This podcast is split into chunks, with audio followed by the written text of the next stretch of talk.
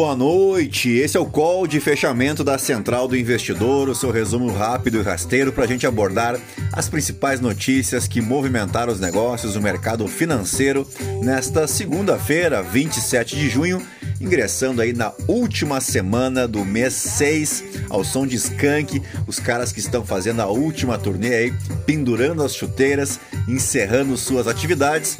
E bora lá destacar então as principais notícias publicadas no dia de hoje em nosso canal lá no Telegram, canal da Central do Investidor.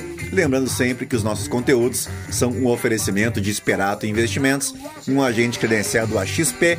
Acesse aí esperatoinvestimentos.com.br. Pois então, em Wall Street a semana começou em baixa após o forte rally da semana passada, que levou, entre outras cocitas más, o S&P 500 ao seu maior ganho diário em dois anos, isso na sexta-feira, né? Com os investidores reequilibrando suas carteiras no fechamento do mês de junho, que por sinal encerra também o primeiro semestre de 2022 no início de uma semana que deve ser marcada pela inconstância e pela falta de convicção do mercado, o S&P teve dificuldades em encontrar direção durante a maior parte da sessão. O índice Nasdaq foi na mesma direção, e teve um desempenho ainda inferior à medida que os rendimentos dos treasuries, né, os títulos da dívida americana, fecharam o dia em alta. E no fronte de batalha, poucas novidades. O sentimento dos investidores continua a ser impactado por uma confluência de fatores, desde os aumentos agressivos do Federal Reserve até o receio de uma recessão econômica que parece a cada dia mais iminente, além de indicadores de inflação e dados de emprego que serão melhor esclarecidos na sexta-feira, data de divulgação do payroll.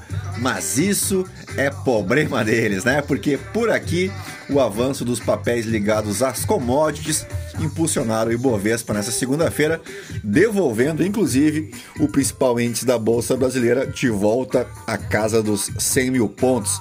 E as blue chips foram os grandes, os grandes destaques aí na ponta positiva com o avanço especialmente das cotações do minério de ferro e do petróleo, as matérias-primas responderam aí ao relaxamento das restrições contra a Covid lá na China. E dia que confirmou aí o novo presidente da Petrobras, mas nós chegaremos lá porque vamos agora então fazer um destaque aí no resumo das principais notícias publicadas em nosso canal da Central do Investidor no Telegram.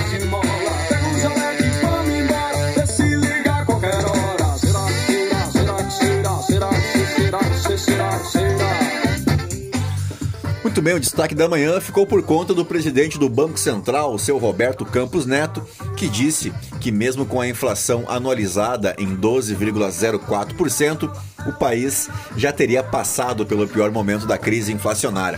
Ele participou hoje de um fórum jurídico lá em Lisboa, em Portugal. Abre aspas para a fala do presidente do Banco Central. A gente ainda tem no Brasil um componente de aceleração. Os últimos dois números foram pela primeira vez dentro da expectativa. A gente acha que o pior da inflação no Brasil já passou. A gente tem algumas medidas sendo desenhadas pelo governo que a gente precisa entender qual vai ser o efeito disso no processo inflacionário. Ainda não está claro, mas é importante dizer que o Brasil fez o processo antecipado. Acreditamos que a nossa ferramenta é capaz de frear o processo inflacionário e vai frear a gente acha que grande parte do trabalho já foi feito. O presidente do Banco Central argumentou que, abre aspas, essa inflação tem um componente global forte e mostra que o Brasil está na média do que sempre esteve nos últimos 20 anos. Notícia ah, do início da, da tarde de hoje que o Conselho da Petrobras aprovou o nome de Caio Paes de Andrade para presidir a estatal. Vamos adiante. Uh, o Departamento de Energia dos Estados Unidos afirmou que os estoques de, de petróleo na reserva estratégica chegaram a 497,9 milhões. Uh, anteriormente, esse número estava em 511,6 milhões e o patamar registrado hoje, 497 milhões, é o menor desde abril de 1986.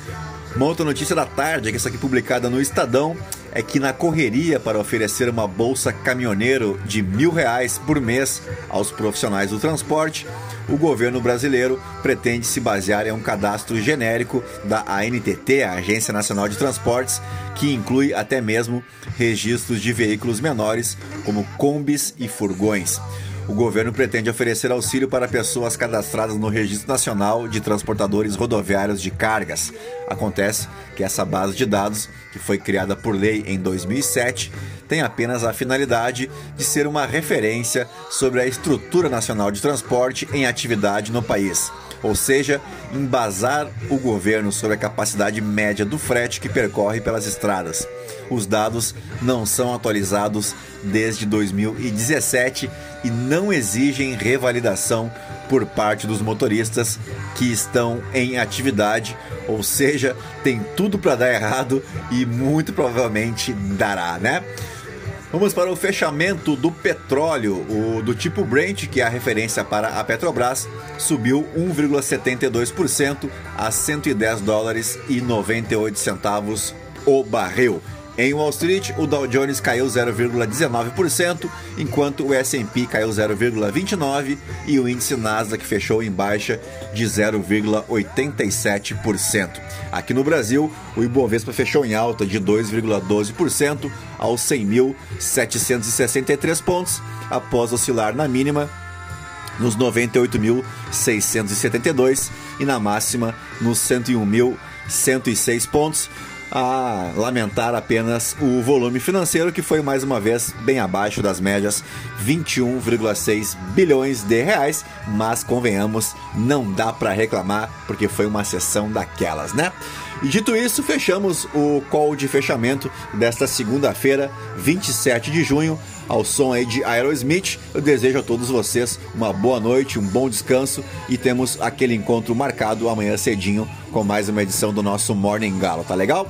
Um grande abraço a todos. Se quiserem avaliar o nosso podcast aí, fique à vontade. E se quiser me seguir lá no Instagram, no Felipe ST, fique à vontade, tá bom? Um grande abraço, até amanhã. Tchau. Fui. out drinking.